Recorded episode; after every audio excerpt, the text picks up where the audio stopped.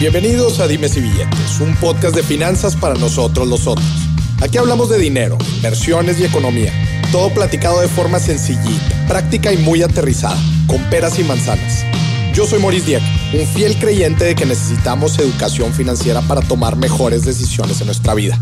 Y también creo firmemente que juntas la educación e inclusión financiera son pilares fundamentales para que todos tengamos una vida mejor. Así que prepárate. 3, 2, 1. Empezamos.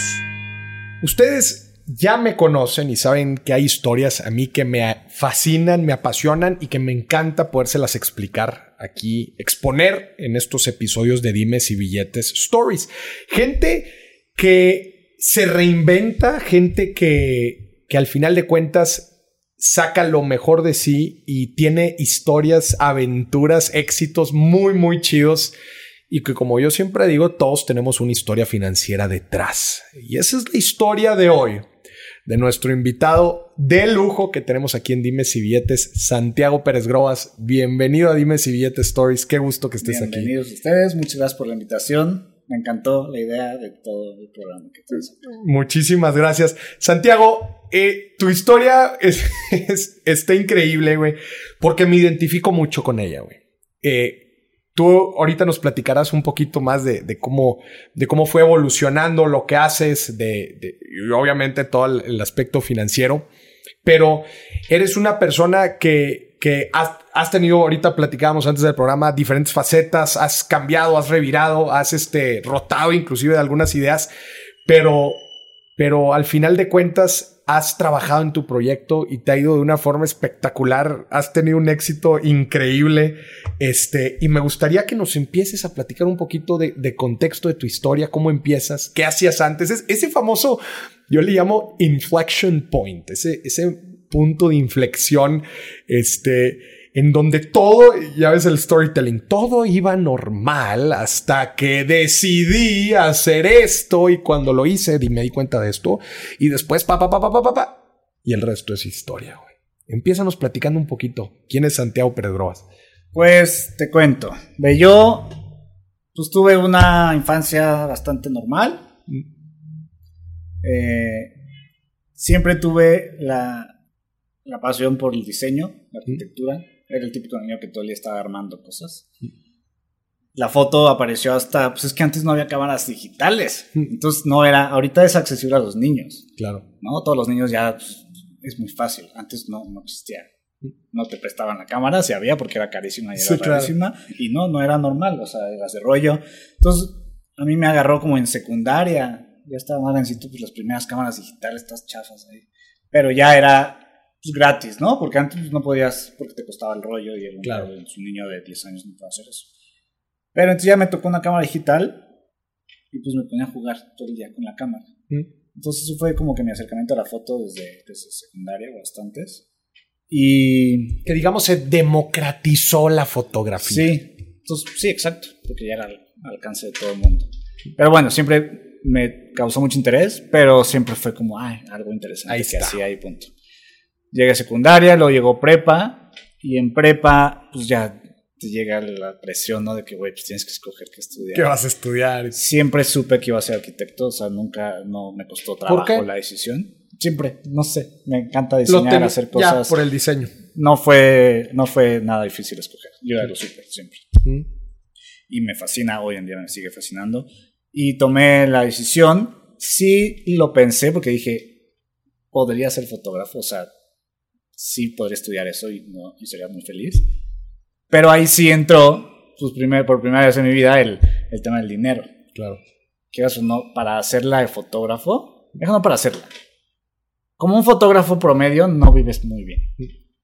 Como un arquitecto promedio ganas más que un fotógrafo promedio. Claro. Sin lugar a dudas. Que, que, es, que es algo que siempre está presente, especialmente cuando escogemos nuestra carrera Oye, y a ver, ¿y cuánta lana me va a dejar a este esto, verdad? Y luego tienes la presión de tus papás y, yo lo digo una y otra y otra vez. Yo estudié ingeniería porque yo dije, pues es de lo, pues yo hasta donde tengo entendido son los que más lana ganan, ¿no? Entonces, no fue la única, el único factor que tomé en cuenta, pero sí era de lo principal que dije, pues yo tengo que ser ingeniero, ¿no? Sí, sí, claro, presión por todos lados. Claro. Entonces yo desde que dije, en mi casa dije, quiero estudiar arquitectura, mi mamá dijo, todos mis amigos arquitectos están muriendo de hambre, entonces yo ya estaba jodido desde.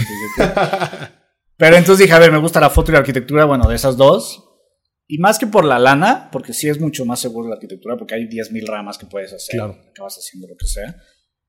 El, lo que me hizo decidirme fue, a ver, si estudio arquitectura, puedo seguir tomando fotos toda la vida. Claro. hobby. Y ser feliz haciendo los dos.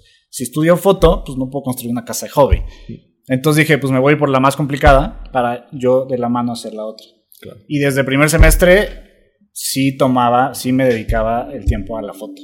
O sea, como que decidí una y dije, esto va a vivir, pero sí me tomé, le, le daba la importancia a la Pero foto. sí, exacto. Nunca como- dije, ay, pues ya a cada rato. No, o sea, sí, sí le daba. Nunca la, nunca la, la alienaste. O sea, siempre No. la tuviste cerca de ti, no importa que hayas escogido la Sí, arquitectura. me fascina. Eso quería decir algo, güey. sí, claro. No, las dos me gustan igual. Mm. Yo que un poco más la arquitectura. Es que es diferente. la diferencia no es en el, en el proceso, las dos soy muy feliz. Mm. Pero la satisfacción Del resultado. El resultado. Una foto son miles de gratificaciones instantáneas, ¿no? O ponle, te toma un día, la tomas, pues las checas, la editas y dices, no mames. Está chingona. Pero, ¿cuánto esfuerzo le metiste? Claro. Realmente. Clic Sí. no hay mucho. Arquitecto, tuve obras de 4 o 5 meses donde es diario ir 12 horas, un estrés, dormir pensando en eso. Está muy cabrón. Entonces, después de 6 meses de un estrés y todo, y, y- y diseñar un espacio que no existe y tú visualizarlo, Claro. entrar a un espacio que salió de tu cabeza y ver a gente en la inauguración del restaurante que hiciste disfrutándolo, Y o no sea, tiene precio. ni la mejor foto que he tomado hasta hoy en día se Claro. acerca a una mitad de la esa satisfacción. Entonces extraño esa satisfacción, Ya. pero, pero pues también ganas el, el estrés. Ser Sí, claro, arquitecto unas es ser niñera de adultos irresponsables sí. y estarte cuidando que te quieren chingar, que te quieren robar todo el material, dinero, el de arriba, el cliente te quiere regatear, el de abajo te quiere robar. Tú, todo es demasiado estrés. Todo es una demasiado chinga. estrés. Te pagan por la chinga, más que por el diseño. Mm. Entonces, pues es unas por otras. ¿no? Claro. Ganarle más lana a costa del estrés o llevarte más leve como fotógrafo y ganas un poco más. Sí. Entonces empiezas a, a avanzar en tu carrera profesional, estás estudiando y vas haciendo las dos, ¿no? Te gradúas y abres tu despacho. Sí, yo salí de la carrera desde como octavo semestre, son 10 semestres, desde como octavo, como que desde antes de acabar la carrera, yo siempre agarraba cualquier proyectito que un tío me decía de que hazme un mueble, un baño, remodela mi roof garden. Entonces como que ya salí con cierta experiencia en obra real. Y siempre fue la idea de que, a ver, pues está bien como aprender en un despacho un rato, pero yo como que aprendí eso antes, entonces dije, pues, ¿por qué me meto a un despacho para que me paguen una mierda? Claro. Me exploten y ni siquiera estoy creciendo mi nombre. Entonces fui, como, no, pues, yo quiero construir mi marca, no ya la de alguien más. entonces, pues dije, pues ya, o sea, porque en un despacho te pagan saliendo 10 mil pesos, Mm. si bien te va. Y solo con que hagas un mueble ganas esos 10 mil, ¿sabes? Entonces dices, no, pues con que me toque un baño al mes remodelarlo ya se armó. Entonces me rifé solo y empezaron a caer cosas más grandes. Y pues ya como a los 26, pues la neta me iba bastante bien como arquitecto. Con tu despacho. Sí. Lo que un arquitecto normalmente llega a los treinta y tantos, porque Ujú. siempre es de que no, pues trabajas cinco años en un despacho, a los 30 te independizas. Claro. Pues yo a los 26 ya todo eso apresurado. Entonces, pues me iba bastante bien. Ya estaba haciendo restaurantes, antritos, de todo. Mm. Entonces, pues, la neta, hasta ese momento era muy estable y, y en, en teoría exitoso Mm. como arquitecto. ¿Y luego qué sucede? Siempre estaba de la mano la foto. Y yo también, desde estudiando la carrera, creo que fue de los últimos semestres, sale Instagram. Ok. En tus últimos semestres Sí, de la carrera. de carrera. Y yo ya tenía muchas fotos que tomaba. Todo empezó lo de las fotos. Yo tomaba fotos de arquitectura, de mis viajes, de todo, de mis amigos, menos de mujeres. Mm. Muchos años. Muchos años. Y hasta como casi a final de la carrera, que me fui a estudiar de intercambio a Barcelona, una amiga de allá, pues me vio siempre con la cámara profesional, que en ese momento no era tan común. Entonces me decía, güey, pues tú sabes más de foto que un güey normal. ¿no? Claro. Entonces ayúdame con unas fotos. cuando, cuando veías salir con una cámara profesional Exacto. y decías, este güey sabe algo. Sí. Entonces me dijo, ayúdame porque me dijeron algo de una agencia de modelaje, pero pues no tengo dinero para un book. Toma unas fotos y échame la mano, por favor. Le tomé las fotos en la playa y, y, ahí fue la primera vez que yo tomé fotos a alguien vivo, ¿sabes? O a alguien ya planeado, porque tomaba fotos extrañas en la calle que pues, no puedes intervenir. Entonces me gustó esta dinámica de que ya puedes diseñar la foto, porque no nada más estás capturando lo que existe, sino que ya estás inventando claro. una foto porque ella te está ayudando como equipo. Como que tenía algo de componente arquitectura, ¿no? Sí. y de diseño.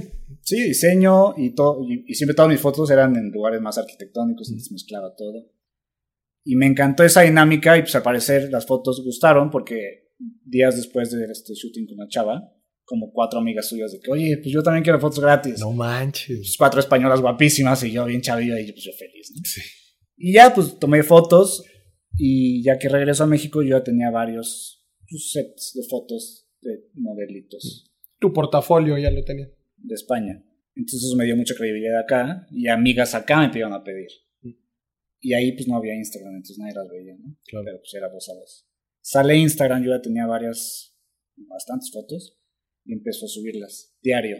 Pues, la clave de las redes también es la constancia. La constancia. Entonces yo ya sin tener que tomarlas, porque estaba en chinga en la arquitectura, pues yo tenía para subir fotos diario. Y al principio estaba creciendo Instagram, entonces fue como un muy buen timing para impulsarme rápido. Claro. Y, y pues sí, yo mientras me acuerdo que mientras estudiaba yo tenía miles de seguidores y todo el mundo así que... ¿Y de dónde lo sacaste? Ah, nadie entendía, ni yo sabía qué era, porque en ese momento pues no, no era monetizable. No existía eso de los influencers, no existía nada, tener seguidores. Me emocionaba y me emocionaba más porque yo lo hacía nada más de gusto, entonces si la acción de tomar y publicar fotos ya era para mí era buena, si ahora tienes el feedback de miles de personas que les gusta, pues es un impulso más que te motiva. Claro, algo estoy haciendo, bien. Exacto. Entonces yo seguí, yo seguí, y hasta que en un punto, pues llegaron un par de marcas de que, oye, a ver, y era muy nuevo, o sea, yo en la primera junta salí así de que, te cuento. Llegan y me dicen, a ver, queremos que hagas exactamente lo que haces, toma tus fotos, justo como lo haces, pero que se vea que son mis calzones. O que se vea que estás en tal lugar. Y te vamos a pagar. Yo así de que La primera marca fue Diesel. Diesel, aparte de una marca, pues no, claro. no, es cualquier cosa, ¿no? Y yo así fui a las oficinas de Diesel. No entendía qué hacía ahí. Y yo así salgo de esa junta y le digo, güey, les vi la cara, o sea, me van a pagar por lo que yo hago gratis, qué tontos. Me vieron la cara ellos a mí porque me pagaron lo que yo pensaba que era un chingo, no era nada. Claro. Pero pues yo era mi hobby y dije, lo hubiera hecho gratis. O sea, me hubieran dado unos jeans y ¿sabes? Pero pues cobré. Entonces, jaló. Y como que al ver otras marcas que existía, ahí empezó yo que todo el marketing me quedaba porque no, no era normal. Como cascada, empezaron a caer más y más y más y más. Hasta el punto donde ganaba lo mismo publicando cinco fotos al mes que regañando albañiles Gente en la 12 horas al día. Claro. Entonces yo decía, no, pues, a ver, ¿qué estamos jugando aquí? Y nunca lo vi como algo serio, pero lo vi como algo, una oportunidad de oro. Mm. Entonces empecé también a viajar mucho. Chavas de Estados Unidos me decían, güey, quiero que me tomes fotos, vente, yo te pago todo. Entonces pude viajar mucho, pues, sin gastar nada, ya estaba ganando dinero. Y aparte caían una que otra marquita. Entonces yo dije, pues ahora es el momento, si no me voy a arrepentir, porque Instagram, pues como pasó con ICQ, MySpace, High Five, va a morir en un año. Antes las redes sociales morían en dos años, no existía nada constante. Entonces yo dije, güey, Instagram va a desaparecer en un año. Y me voy a arrepentir si no le echo más. Si no le meto todos los kilos. Entonces dije, tengo, estoy chavo, ya estudié, ya tengo cosas construidas, me voy a dar un año. Me voy a viajar por todos lados a tomar fotos y en un año regreso y sigo con la arquitectura. Y ya van siete o seis y nunca regresé porque nunca acabó Instagram y cada vez al revés, cada vez. O sea, qué interesante. O sea, tu decisión de enfocarte 100% en esto fue, fue el, miedo a que la red social se. Sí, sí porque dije, güey, esto no se vive, esto no pasa. Sí, claro, no, no, como dices, no duraban tanto las redes sociales. No, y dije, güey, está increíble, he viajado un chingo. Claro. Y aparte también dije, a ver, si ahorita haciendo esto mis ratos libres estoy ganando igual que en el despacho, pues le voy a invertir todo mi tiempo. Claro. Voy a ganar más. Claro. Y aunque en un año se acabe, o sea, ni siquiera fue sabático porque yo sabía que iba a estar generando. Claro. Por lo menos lo mismo. Claro, claro. Entonces fue como una pausa. Y, no me dejarás mentir que hay muchas cosas en la vida que si no les das el 100% no te lo van a devolver.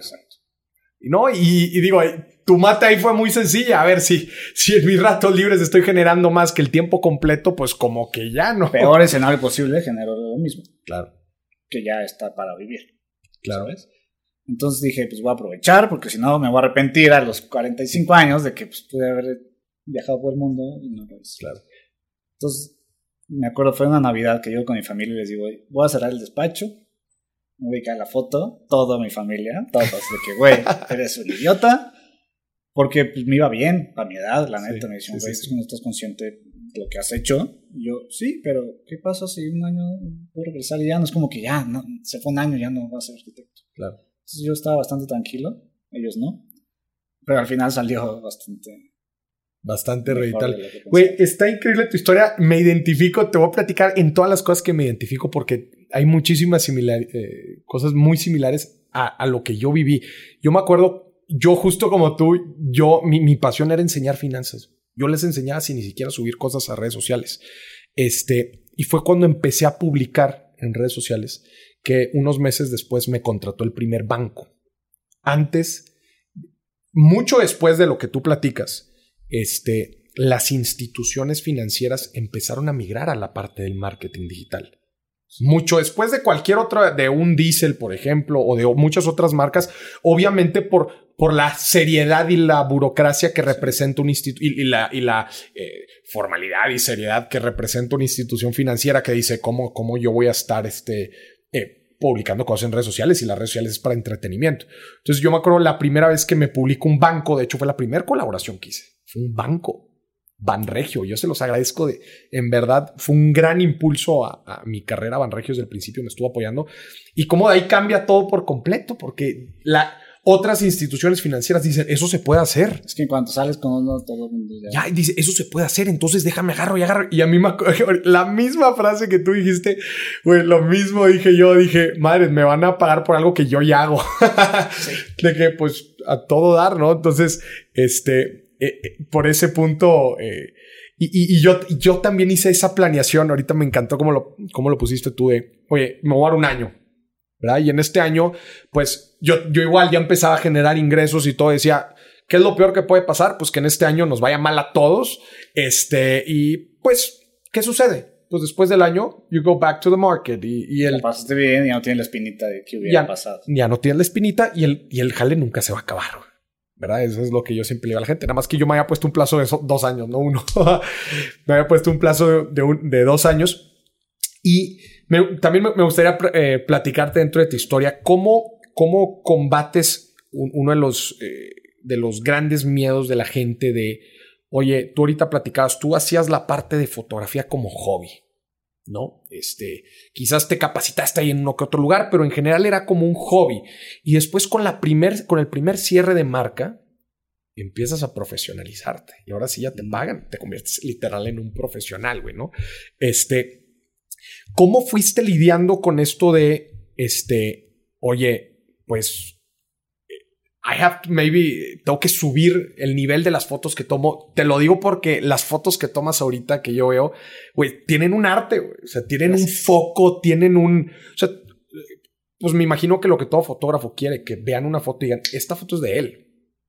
Te identifiquen dentro del arte que le metes a la foto. ¿Cómo, cómo fuiste trabajando todo esto? Si fue desde el principio, si fue después, en ir generando tu propio enfoque. O sea, si ahorita yo veo una foto tuya, yo digo, esta la, o sea, la tomó persona súper profesional. ¿Cómo lo hiciste? Pues tomó años.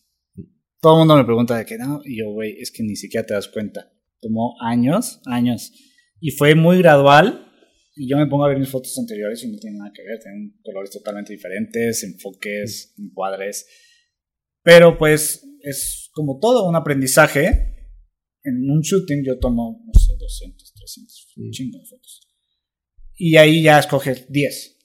Pues de esas 10 ves que hiciste bien y ya por automático intenta replicar algo así en las otras. Entonces, pues en el segundo shooting otras 300, otras 10 y así llevo 600. Pues ya, si ya no tomas fotos después de, tantos miles de fotos, ya estás muy güey. Entonces, poco a poco vas agarrándole y en la edición también le metes el mood, porque los colores, es, es el ambiente que creas. Eso es como que el sello de cada fotógrafo. Porque el encuadre sí es importante, pero también es la forma de que manejas los contrastes, las luces. Y, y, también que yo, pues todo mi estilo. Y también creo que eso fue parte de por qué me hice popular tan rápido. Porque realmente no, pues yo no veo, en ese momento yo no decía, wow, soy el mejor fotógrafo. Yo las veía muy mal. O sea, no malas, pero no me, no me sentía como merecedor de eso. Mm. Según yo, lo que fue el detonante fue que en ese momento no existía, literal, si había fotos sexys eran Maxim, Playboy, H, y eras la modelo aceitada, producción, maquillada y, ya. O sea, nadie a redes sociales subía eso. Claro. Una niña se le ocurrió subir eso a Facebook hace 10 años. Sí, sí, sí. No, son otro estilo completamente. Ya la tachaban la sociedad, o sea, no se podía. Entonces, fui el primero que lo hizo sin esa producción que la gente decía, no, si estuviera tomó ahorita en chinga, en su casa, con ella que ni es modelo, ¿por qué se toman fotos si no es modelo? Entonces como que... Y salió con madre, o sea, y gustaba. No existía el, el Girl Next Door en México, inexistente, y la cero producción también. Entonces como que eso fue, las era el único lugar donde podías ver fotos reales, de niñas reales. Sí, estaban muy bonitas, pero eran niñas reales, o sea, no eran la modelo acá, ni la producción. Entonces como que pues ese que sin querer, porque pues, no es como que lo intenté hacer, es que pues ni siquiera tenía equipo para hacer la producción, ni el, ni el alcance de modelos super top. Claro. Entonces, eso fue lo que jaló. Ya, que también algo muy innovador, justo como lo estás diciendo. O sea, definitivamente el, el, el, que pega primero pega dos veces y, y tú encontraste pues un estilo que, pues, no, no, se trabaja desde antes. Y ahorita mencionaste un punto bien interesante. Eh, ¿Cómo has vivido eh, el tema social este, desde que empiezas. Ahorita nos platicabas el hecho de, decirle a tu familia, pues ya no voy a ser arquitecto, por lo menos este año me voy a dedicar a, tomar fotografías. ¿Cómo has sentido, especialmente también en un país como México, el, hecho de tú tomas fotos sexys, ¿no? Que para un segmento de la gente puede, pues puede verse, no sé, hasta tabú o lo que tú quieras. ¿Cómo has vivido esto a lo largo de tu proceso? Sí, claro que lo ves y, y pues yo me muevo en varios, o sea, lo que más me gusta de esto es que ya me abrí del círculo donde yo vivía a 20, ¿no? Y claro, hay círculos donde pues no, no es bien recibido, hay otros que es súper bien recibido, o sea, cada quien ve la gente, las cosas muy diferente. Y esto, punto, hace 10 años sí era súper tabú. Claro. No existía, te digo, y quien, quien se atrevía a hacerlo. fuiste un innovador en la industria, güey. Entonces por eso tuve que también siempre porque las tomo como que tratando mucho de no ser sexual, sino sensual. Y esa es parte clave, porque toda mujer quiere sentirse sensual. Toda. 100%. Pero sexual ya es diferente. Entonces quieren ser que diga la gente, ay, mira qué guapa, qué sexy, pero no, que no lo conecte con la parte de sexo. Ok. Es una línea muy delgada que he tenido que manejar muy bien para que también las chavas digan, pues sí, chance yo subo una foto que me van a tachar, pero si este güey me la toma, ya no hay pedo. O sea, eso fue lo que, según yo, más mérito tiene, que logré ser el que con él puedes hacerlo y no está mal, pero si lo haces tú o con alguien más, sí está mal. Qué interesante, güey. O sea, eh, logré ese safe zone de, hacer eso. Ya. Que ese, ese tú dices que ha sido una de tus grandes claves para el éxito. Ahorita ya todo el mundo lo hace y ya no es relevante, pero en un inicio, sí, en varios años fui el, el que, pues nada más o sea, conmigo, si no, no. Sí, no, no. ¿Cómo, cómo lograste eh, identificar esta línea, güey, entre lo sexy y lo sensual y, cómo lo, cómo lo trabajas? Pues es súper de feeling, ahí sí, porque hasta ahí luego yo tomo fotos que ya abren la compu y digo, no, esto está muy sexy. Ciertas poses, ciertos ángulos. Entonces yo ya le sepa que no se vea eso, que no se vea. Y todas las modelos, lo primero que les digo es, lo, lo más importante hoy es no trates de ser sexy que va a salir mal y no queremos eso. Yo me voy a encargar de que te veas increíble, tú nada más siéntate, acuéstate, párate, yo te voy a decir que te pares, pero no poses. Entonces eso, que no haya poses, que no haya intención sexy, que nada más yo me encargué de retratarla a ella siendo ella, sin posar, es la cosa. Qué chingón, güey. No, no, no, súper, súper cool. Oye, ¿y qué retos estás topado en este, en este, en esta carrera de que llevas de tu marca personal? Ya, ¿qué dijiste? ¿Seis, siete años? Sí, ya llevo rato viviendo ¿Cuáles son los retos? Eh, pues, ¿qué será? Lo social, pero siempre he sido muy Te vale. Me vale. Mm. Realmente me vale que diga la gente. Entonces, si me, si me importara, sí estaría en un conflicto muy duro porque siempre hay. Sí, sí, no puede ser, claro. Haters, siempre, siempre, siempre, siempre. Pero me da igual porque tengo, pues, de todos lados como que los haters, ¿no? Desde. Pues, ¿Tienes muchos haters? Más conserv sí. No, es que también yo. yo, también te les me encanta. Y, y, también me meto en la política, o sea, como que sí polarizo mucho en mis redes. Okay, Entonces sí lo, lo, he causado yo también. Pero aunque fuera de eso, pues desde lo gente muy conservadora que piensa que lo que hago no está correcto. No lo que hago yo, también las chavas, o sea, juzgan a ellas como a mí.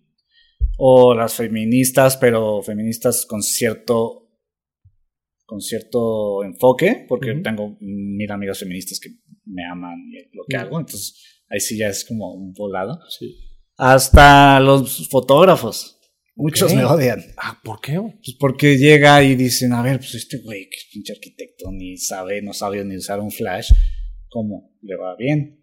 Y pues, pues sí los entiendo porque yo que estudié arquitectura cinco años, no dormí, le estoy chingue y chingue y llega un contador y le va mejor que a mí, pues digo, este pendejo no es arquitecto, ¿no? Pues no, claro. yo soy más chingón. Pero pues es una visión diferente. Si un contador encuentra una arquitectura efímera o algo, una cosa que yo no hice, pues un mérito que, le dio por otro camino. Al final son resultados y el valor que estás aportando. Exacto. Y yo también le di un camino que no existía como fotógrafo antes. Pues si no te contrataba una editorial o una marca para hacer un catálogo o una revista, de dónde sacabas dinero. Claro.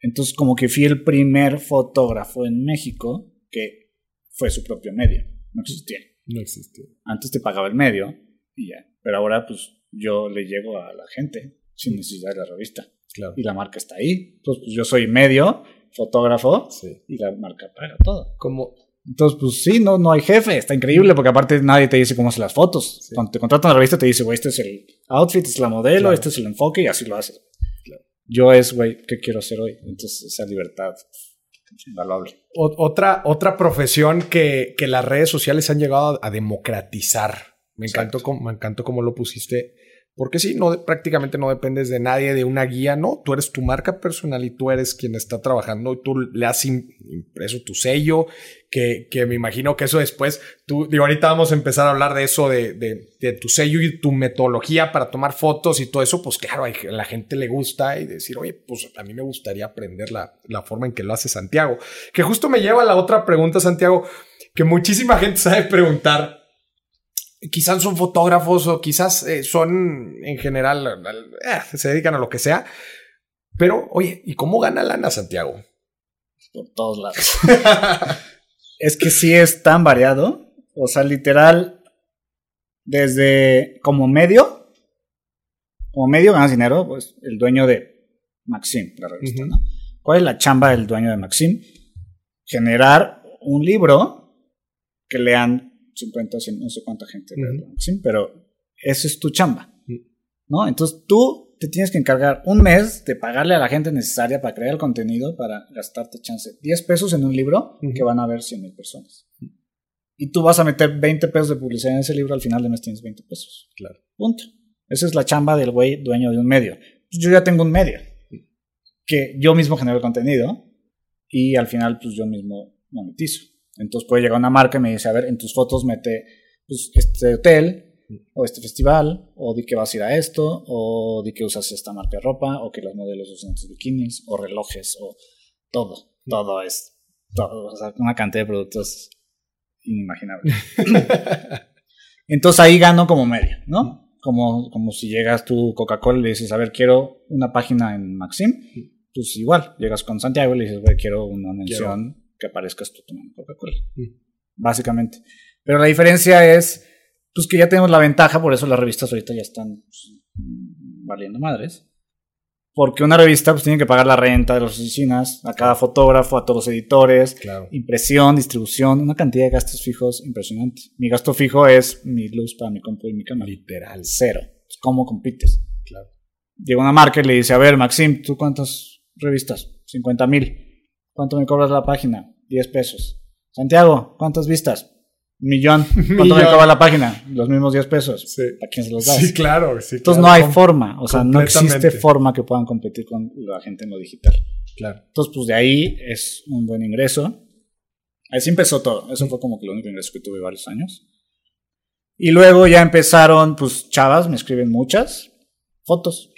que quieren? ¿Fotos? Sesiones de ya fotos. Es, ya es el lado fotógrafo. Chavas personales que ni siquiera las subo. O sea, que mamás o... Sí, claro. Ya como una, un estudio de fotografía. Quiero mis fotos, no, quiero, no quiero que las vea nadie, me las entregas y te pago. Eso hago muchos. De esposas que le regalan a sus esposos que saben que me siguen, o esposos que me contratan a mí para que les tomen a sus esposas, o chavitas o modelos y todo. Eso es foto. Luego también foto, pero de marcas. He, ido hasta el Golfo de México en barcos con drones a tomar fotos de plataformas petroleras. O sea, como que. Sea, fotógrafo, no, arquitectura. No nada más estilo de, mujer, o sea, no, de, he hecho catálogos de productos, arquitectura para varios despachos de arquitectos, revistas. No, el jale nunca se te va a acabar, güey. Foto. Tomo buenas fotos. Menos de eventos, ahí sí digo no. Boda, siempre me dicen, güey, mi boda, yo no, no. ¿Por qué no? Es otro concepto completamente. Ahí sí, yo no uso nada de iluminación artificial. Es una boda de noche. No ¿Y no, usas nada de iluminación? No tengo flash. Si me das un flash, no sé conectarlo de plano, güey. Nada, ni un rebotador de luz. Todo natural. 100. ¡Ah, la madre, güey! Es que no me gusta porque ya estás pensando en eso y no en la foto. Ya. Entonces no me gusta el setup. Pues yo la pongo ahí, la tomo. Si no me gusta, pues me muevo y ya no tengo que mover todas las cámaras. Ya. Y viajo mucho, entonces estar llevando. Pues es una chinga, güey. Llevo mi camarita. Madres. Nada. Entonces. Pues la luz, ya la agarré la luz. ya le agarraste la onda a la luz. Sí, ya la agarré la luz. Entonces, pura luz natural. Y también por eso se ven más naturales mis fotos, si no se ven. ¿Qué o no? La gente, chance, no sabe que lo sabe, pero detecta cuando algo está falso. Artificial. Ya. Jala, jala muy bien lo natural y así me ha mantenido muy cómodo. ¿Y, ¿Y, tienes equipo de gente que trabaja contigo? O sea, por ejemplo, estos, estos proyectos que decías, catálogos de plataformas y en general profesionales y todo, ¿eres tú solo? Me iba yo con mi dron. No manches. Me encanta. Es que no me gusta. De hecho, cuando hago fotos no me puede ver nadie más porque me estreso. O sea, siento que me observan.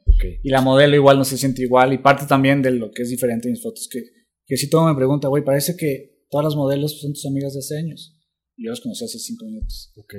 Porque creo esa. Soy bueno dándoles confianza. Y si está, aunque, porque luego me dicen, va mi mejor amiga, mi novio, mi mamá, yo, que venga, claro, veamos, mucho gusto. Pero en las fotos, pues saben, tomar un café y regreso. O sea, Porque aunque sean súper de confianza para ellas, ellas cambian. La gente cambia cuando está al lado de alguien que conoce. Claro, claro. Entonces, si nada más estoy yo que ven y eh, confían en mí 100%, sale mejor que si esté alguien es muy importante que no haya nadie más que yo. Me, me encanta todos estos puntos porque justo cuando ahorita que nos, que, que, nos vimos y te dije, güey, tienes un sello, güey, bien interesante que te diferencia de los demás y todo, este, para mí esa es la idea, ¿no? O sea, ese, es el, ese es el mensaje que recibe mi cabeza al momento de ver tus fotos. Pero ahorita que estamos platicando, güey, hay un chingo de cosas no, detrás. Pues es que yo cuando, cuando, justo cuando iba a cerrar el despacho, dije, a ver, ¿por qué chingados? Yo que, pues, yo veía mis fotos y no veía nada impactante. O sea, y me, en ese momento me puse a buscar los fotógrafos mejores del mundo, o sea, de México del mundo. Yo que en ese entonces era el fotógrafo con más seguidores del mundo en redes sociales. Y yo, ¿qué chingados estoy haciendo? Y, y, sí, soy muy analítico. Me puse a ver todos los aspectos sociales, económicos de tiempo. Y pues sí, pues rescaté todas esas cositas que te he dicho. Y, ya sé que funciona y pues trato un poquito. O sea, tú te, entonces fuiste investigando y de ahí sacando todas estas. Güey, está muy cañón eso porque nosotros no lo, o sea, nadie lo ve. al final de cuentas, nadie lo ve, pero que quede como lección bien cañona para toda la gente que nos esté escuchando Muchas veces vemos el éxito de alguien o el resultado de alguien y decimos, güey, está chingón y parece que no le debe haber costado nada o es alguien natural. Nunca vemos en verdad todo el jale que hay detrás, güey. Todos los aspectos, todos los detalles que en conjunto crean esta fotografía que tú la ves y dices, este es de Santiago. Es que no estás viendo hay que mucha psicología detrás, güey, está manejo de color un chingo. Está increíble. Muchas gracias por. Sí, tomó años. Te digo, ahorita te digo y ah, en un día lo saqué. No. Pues tomó años darme cuenta de todas esas cosas. Y también te felicito por la parte de, de mejora continua, güey. O sea, que, que me imagino que ahorita que decías tú que eres muy analítico, me imagino que has de ser de esos que, oye, ¿cómo hacerlo mejor? Tomé una sesión ahorita. La siguiente, ¿qué, a ver, ¿qué la regué aquí? ¿Qué no salió tan bien? ¿Cómo puedo mejorar en la siguiente? Y en un proceso de 6, 7 años, pues madres, es lo que te tienen aquí, güey. Sí. No. Entonces, sí, sí, sí. Eh, Prueba y error. En general, pues digo, te felicito en esa parte. Te quería preguntar también, en la parte, siguiendo hablando de lana, eh, digo, creo que eh, tú lo tienes muy claro, o sea, cómo buscas diferenciarte de otros fotógrafos, pero creo que, y cómo mantienes esa barrera de entrada. Ahorita decías, pues mucha gente está tomando fotos. ¿Cómo constantemente buscas diferenciarte de la gente, de otros fotógrafos? Pues eso, como que también, como el, la curaduría de con quién trabajo y de las fotos que publico, pues sí tengo mucho cuidado que tengan cierto estilo. Okay. Y feeling, es que es feeling. Porque no es tanto estilo, porque de repente puedo poner una toda tatuada. Sí. Que chance dice, no va con lo que yo hago, pero sí va si la tomas de la forma correcta.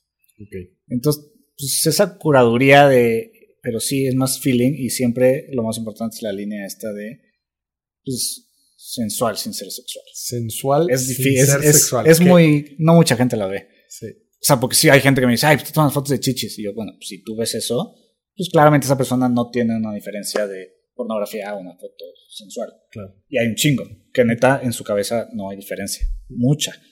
Pero bueno, pues eso ya pues, no es mi problema. Yo a los que le tiro, sí la ven Sí, la- y lo aprecian.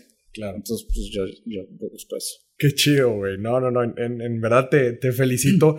y te pregunto, ¿volverías a la arquitectura? Sí, o sea, es un hecho. Sí, es Está un en mis planes 100%. Está en tus planes. te digo, esa satisfacción que sientes al acabar un lugar y disfrutarlo y que la gente lo viva, lo que salió de tu cabeza. Sí, sin duda. O sea, yo me voy a... re- yo, pues es que ya va a ser al revés, me voy a retirar como arquitecto. Te- Pero pues ya, el chiste es como que casi casi estoy viendo esto hasta como un turbo. Como arquitecto, pues es como los doctores. O sea, sí, es una carrera que, que es de las que más tardas en generar dinero. ¿Por qué? Claro. Porque es tu nombre. Y un doctor pues, saliendo de la carrera nadie va a poder cobrar lo que sea. Porque, Claro. Pues, tienes que ganártelo con los años. Igual como arquitecto, pues tienes que construir un chingo de obras y para eso necesitas décadas. Entonces creo que esto va a ser un turbo para yo ya poder, pues, primero, capitalizarme y no necesitar del cliente. Claro. Porque el pues, arquitecto, si tienes lana, pues a, a la edad que quieras, a los 24 dices, compro este terreno y hago una pinche locura y seguro va a estar chingón. Y la vendes, pero pues consigue millones para hacerlo. Sí. Entonces, pues yo no los tengo. Entonces, ahorita es capitalizarme para llegar a ese punto pues, mucho antes de lo que hubiera llegado como arquitecto. Y, y me imagino que también puedes llegar a. Es que estaría bien loco, pero estaría bien interesante el. ¿Por qué no mezclar la fotografía, lo, lo que actualmente haces con la arquitectura, güey? Empiezas a hacer cosas bien interesantes. ¿no? Sí, sí, sí, he tenido Estaría pláticas loco, con arquitectos hasta de sacar un libro Ajá. de arquitectura y yo meter mi toque con chavas. Y hasta pues meterme como que una rama de diseño, o sea, tener a gente que desarrolle todo y yo nada más hacer el diseño que El realmente no es la talacha y si me daría tiempo. Ya.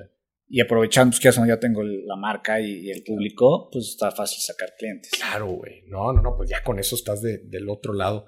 Sí, pronto. De- ¿Depende Santiago Pedrobas de las redes sociales? Sí, la verdad, sí, ahorita sí. Sí. Y O eso, sea, si es- llega Mark Zuckerberg eso es, y le da switch para abajo. sí. O sea, no desaparezco. Me acuerdo que hubo una etapa donde primero nada más estaba en Instagram. No tenía Twitter ni Facebook. Ahorita ya estoy fuerte en esos dos. Entonces ya sonó ya hay una safe. Que si desaparezco, pues no del todo. Sí me dan la Ujú. madre, pero no del todo. Pero si me quitan todas las redes, pues sí, sí estaría pesado. Te digo, ya, ya, ya formé cierta marca y reconocimiento, pero sí me daría en la madre y me tardaría un poco en, en recuperar. Porque mucho del- de lo que gano es el medio, y el medio Claro. también paga pues, por, por la- el número de gente. Claro. ¿no? Entonces, como si Sí, ahorita eres- ma- lleva Maxim y te dice, ok, pues voy a hacer otra vez Maxim, pero solo voy a imprimir 10 revistas. No, pues no te voy a pagar ni Sí, peso, o un canal de, te- de De televisión. tele, que sea pero Cero rating o Sí. muy poquito rating. te vas a pues, tardar un rato en recuperar todo el rating. Lo recuperarás a tiempo, pero toma tiempo. Entonces, Claro. esa parte, sí. Claro. Oye, ¿y cómo proteges tu contenido, güey, de, de la piratería? Digo, ahorita antes de empezar el episodio hablábamos un poquito de eso, pero al final de cuentas, pues tu contenido es, es, es lo que hace crecer a la marca. ¿Cómo le haces, cómo gestionas esto de, pues, de la piratería que se está enrolando las fotos? No sé. Pues es que ahorita nunca he vendido fotos. Todo lo que subo lo subo gratis a todo público. Entonces, si lo comparten, pues qué bueno. Pues es mi chamba y qué bueno que la te gente. Te un favor en o sea, manera. Pues es que ni siquiera porque pon, todo el mundo me dice, pon marca de agua en tus fotos. No pones, ¿verdad? Marca de agua. Odio la marca de agua. Se me hace un crimen. un crimen haga una fotografía. Es como si como arquitecto haces una casa y pones una placa. Hecho por sí. No mames, no.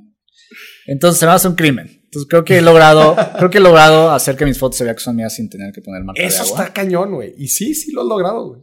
Pero pues sí, si alguien llega y la sube a un grupo de, de WhatsApp, pues el que no me conoce no sabe que es mía, porque no sabe que existo. Pero me vale, me da igual. Realmente siempre me dicen, güey, ve esta cuenta, hay un chingo de fotos tuyas, o este subió acá. Me da igual. Ya. Digo, al final de cuentas, como dices, mantienes el medio y eso es por sí, lo que pues está... yo estoy en el mío y la gente está feliz donde yo estoy. Si ahí se comparten por allá, pues que la disfruten. Que la disfruten. Sí. Buenísimo. Oye, y hablando un poquito ya en, en, en, para pasar a hablar de, de la fotografía, ¿no? De, de, la profesión de fotógrafo que, que has adaptado en estos años, ¿cuál crees tú que es el reto financiero más, más complejo de un, de un fotógrafo? Hablando del fotógrafo en general. ¿no? Sí, lo veo porque, exacto, o sea, yo sí me considero en un rubro totalmente diferente. Este, pero estoy en muchos grupos de, de Facebook, ¿no? De fotógrafos. De fotógrafos. Varios. Y ahí pues ves la realidad. Claro. Junto ahorita en la pandemia, pues están fregados. Sí. Muy. No hay no bodas. Hay bodas no hay eventos. No hay nada.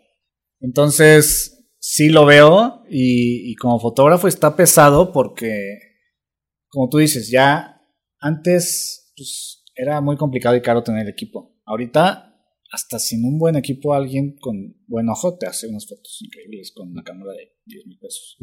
Sin problema. Entonces, pues hay muchísima competencia. Se abarató todo, ¿no? Pues quieras o no, siempre vas a encontrar un chavito que te lo hace a la mitad. Siempre. Claro. Si quieres ahorrar, puedes ahorrar. Sí.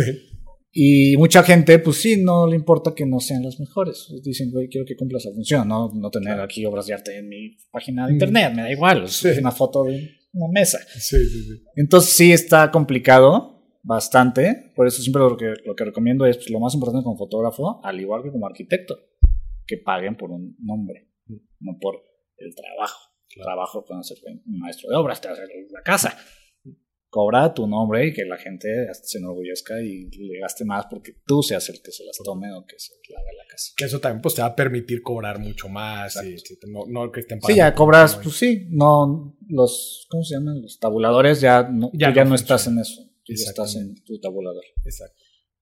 Pero Oye, sí está complicado para ahorita para el rubro, está, está difícil. Sí. ¿Qué recomendación le darías a un fotógrafo tradicional? O sea, de esos que viven de los eventos, de quizás alguna sesión de fotos bautizos, no sé. Pues ahorita, obviamente que sigan haciendo eso porque eso va a ser un ingreso. Hasta pues yo sigo tomando fotos de todo porque pues, es una lanita que no es que no. Pero que en su rato libre piensen qué es lo que más les gusta tomar fotos. ¿Qué, ¿A qué le toman fotos gratis? Y que le chinguen y lo hagan y lo hagan y lo hagan al cierto punto donde sean el mejor en eso. Hasta hacerte el más Pero, chingón. Ajá, de lo que sea, de que soy el mejor fotógrafo si eres el mejor en una cosa, nada más una, sí. la que sea. El mejor fotógrafo de plantas, pues todas las de negocios y cosas de plantas van Te a van a buscar. ti. Entonces que escojan una cosa, la que sea, y se especialicen en eso, y obviamente siempre hagan todo lo demás porque pues, van a necesitar el ingreso. Claro. Y, y, para estos fotógrafos que, que, también quieren como incursionar en redes sociales, ¿qué consejos les darías para, pues en verdad sí hacer crecer su marca y pues, buscar posicionarse? Cada la clave es, primero obviamente el contenido, es complicado. O sea, porque sí, no os quiero ilusionar porque es muy complicado. Yo también la tuve muy fácil porque pues tengo las fotos de chavas, pues es lo más vendible mm. del mundo. Entonces no, no, me, no, me, no es el que diga de que nada, mis fotos son chingonas por eso. No, pues bien, ten, subo las fotos más buscadas en internet. Sí. Entonces la tuve muy fácil en ese aspecto. Pero sí, me llegan fotógrafos, yo veo cuentas que paisajes y, y gente con un talento brutal. O sea, que yo digo, me dan 70 vueltas en cualquier aspecto. Mm. Sin seguidores. Sí. Digo, pues es que sí es un poco injusto, obviamente, pues como todo, pues, el producto que más se desea, pues más se va a vender. Mm.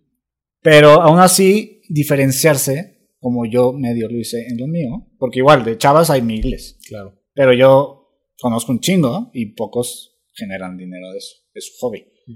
Pero el generar dinero hay es otro tres tutelados. Igual con las otras, de que pues, si haces fotos de paisaje, pues, ¿qué le vas a hacer para que no sea como los otros 35 que hacen paisaje? Entonces, nada más encontrar ese diferenciador. Es la clave. Encontrar el diferenciador y constancia en redes sociales y colaboraciones. Porque puedes tener mejor, las mejores fotos y las subes y al final las ven las mismas 100 personas. Pero no, pues un día dices, a ver, este fotógrafo que es de. Yo soy de pasaje y este güey es de retrato. Pues yo le voy a tomar una a él con, en mi paisaje y él al revés. Y vas, siempre hay formas de colaborar. Pues tú y yo estamos colaborando y vamos a crecer. Así siempre. Claro. Colaborar es la clave de las redes sociales y constancia. Buenísimo. Oye, Santiago, y hablando un poquito de tus, de tus finanzas personales, ¿cómo administras tú tus finanzas personales? Yo soy bastante. Puta, sí soy. Ahorita me platicabas de uno de tus gustos culposos. sí. No, bueno, de Amazon sí compro muchas cosas pendejadas en internet. pero, pero soy demasiado organizado. ¿Sí? Muy, muy, muy, muy. Y y cuido mucho la lana, de hecho creo que la cuido más de lo que debería.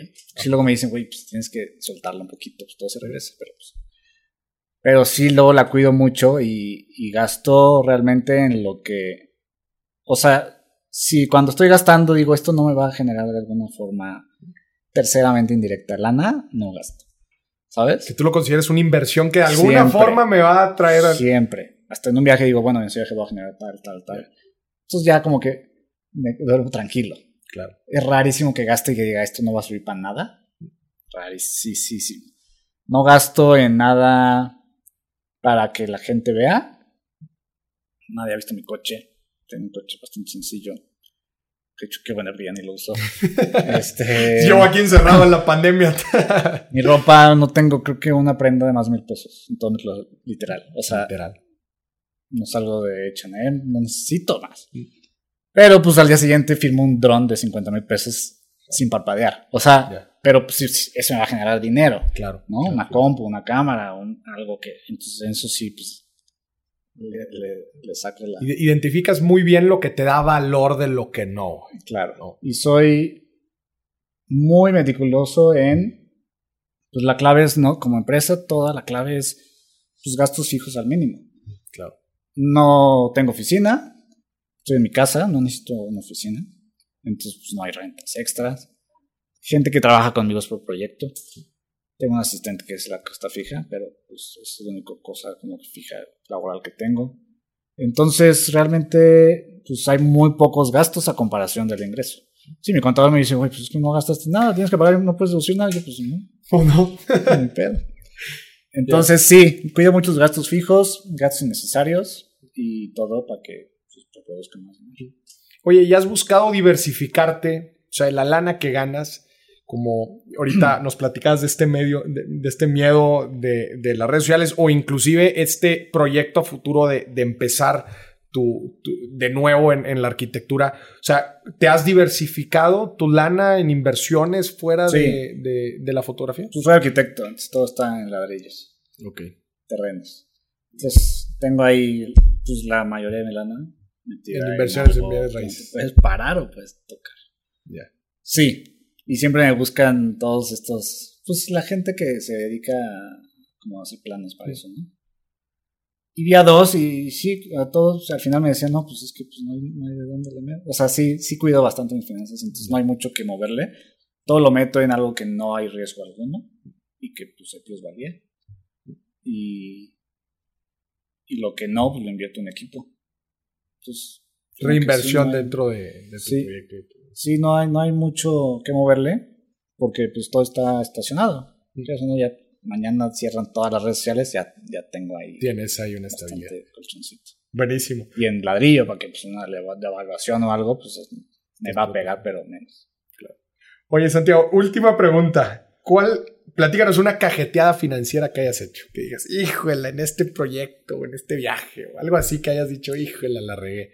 Mm, pues era cuando era arquitecto, pues no cajeteada, pero pues era también por mi necesidad de no querer trabajar en un despacho. Ajá. Yo decía, ay, pues soy muy chingón, pues ¿para qué? ¿Para qué trabajo para alguien?